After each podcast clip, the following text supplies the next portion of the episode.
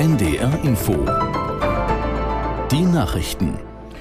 Um 9.30 Uhr mit Michael Hafke. Kurz vor dem Baugipfel im Bundeskanzleramt hat der Städte- und Gemeindebund ein klares Signal für den Wohnungsbau gefordert. Geschäftsführer Landsberg sagte der Bild am Sonntag, nötig seien kürzere Planungs- und Genehmigungsverfahren, eine Begrenzung der Baukosten und Investitionen von Bund und Ländern. Ähnliche Forderungen kommen vom Baugewerbe und der Gewerkschaft. Das Bundeskanzleramt hat für morgen zu einem Bündnistag bezahlbarer Wohnraum geladen. Der Spitzenverband der Wohnungswirtschaft und der Eigentümerverband Haus und Grund wollen das Treffen boykottieren. Der russische Außenminister Lavrov hat die Vorschläge zur Wiederbelebung des Getreideabkommens als unrealistisch zurückgewiesen.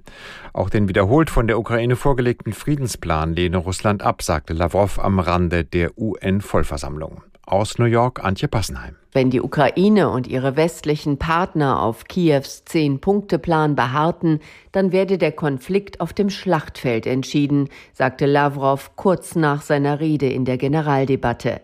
Der Plan sieht unter anderem die Wiederherstellung der territorialen Integrität der Ukraine vor und den vollständigen Rückzug der russischen Truppen. Zuvor hatte Lavrov in seiner Rede den westlichen Staaten wegen ihrer Unterstützung für die Ukraine vorgeworfen, sie würden direkt gegen Russland kämpfen. Nach dem militärischen Sieg von Aserbaidschan in Bergkarabach wächst die Sorge um die armenische Bevölkerung in der Kaukasusregion. US-Außenminister Blinken sagte laut einem Sprecher Armeniens Regierungschef Pashinyan in einem Telefonat zu, die aserbaidschanische Führung zum Schutz der Zivilbevölkerung zu drängen. Die Grundrechte der Bewohner von Bergkarabach müssten respektiert werden. Armenien wirft Aserbaidschan vor, eine ethnische Säuberung in der Region zu planen. Bergkarabach gehört völkerrechtlich zum aserbaidschanischen Staatsgebiet, wird aber mehrheitlich von Armeniern bewohnt. Nordrhein-Westfalens Verkehrsminister Krischer hat vor einem Aus des Deutschlandtickets gewarnt. Wenn nicht sehr zeitnah im Finanzierungsstreit der Länder mit dem Bund eine Lösung gefunden werde, sei das erfolgreiche Ticketmodell schnell wieder Geschichte, so der grünen Politiker. Seit Mai gibt es das Deutschlandticket für monatlich 49 Euro. Es gilt bundesweit in Bahnen und Bussen des Nah- und Regionalverkehrs. Bund und Länder zahlen dafür bis 2025 jeweils 1,5 Milliarden Euro. Strittig ist, wer ab Januar mögliche Mehrkosten übernimmt. Die NASA-Sonde Osiris-Rex soll heute eine Probe von einem Asteroiden über der Erde abwerfen. Die Kapsel mit dem Gestein wird voraussichtlich in der Wüste des US-Bundesstaats Utah landen. Aus Washington Claudia Sarre. Geschützt von einem Hitzeschild soll der etwa 81 Zentimeter große Behälter erst die Erdatmosphäre erreichen und dann rund 13 Minuten später mit Hilfe von Fallschirmen in der Wüste von Utah aufsetzen. Die NASA-Ingenieure schätzen, dass sich rund 250 Gramm Staub und Geröll in dem Auffangbehälter befinden.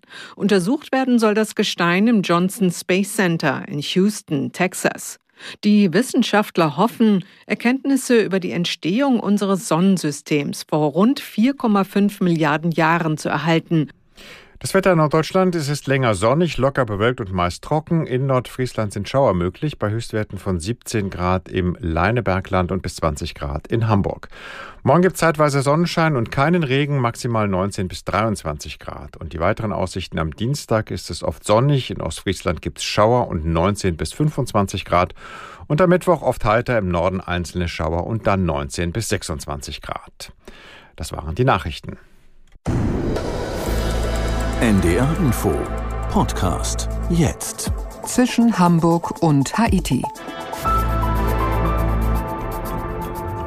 Lappland wird uns heute beschäftigen, hier inzwischen Hamburg und Haiti mit Udo Schmidt. Lappland, dieses riesige Gebiet nördlich des Polarkreises, von dem sicher jede, jeder schon mal gehört hat, das aber wohl nur wenige kennen, mich eingeschlossen.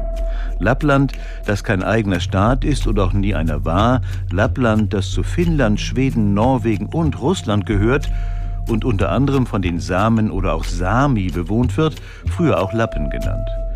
So, das war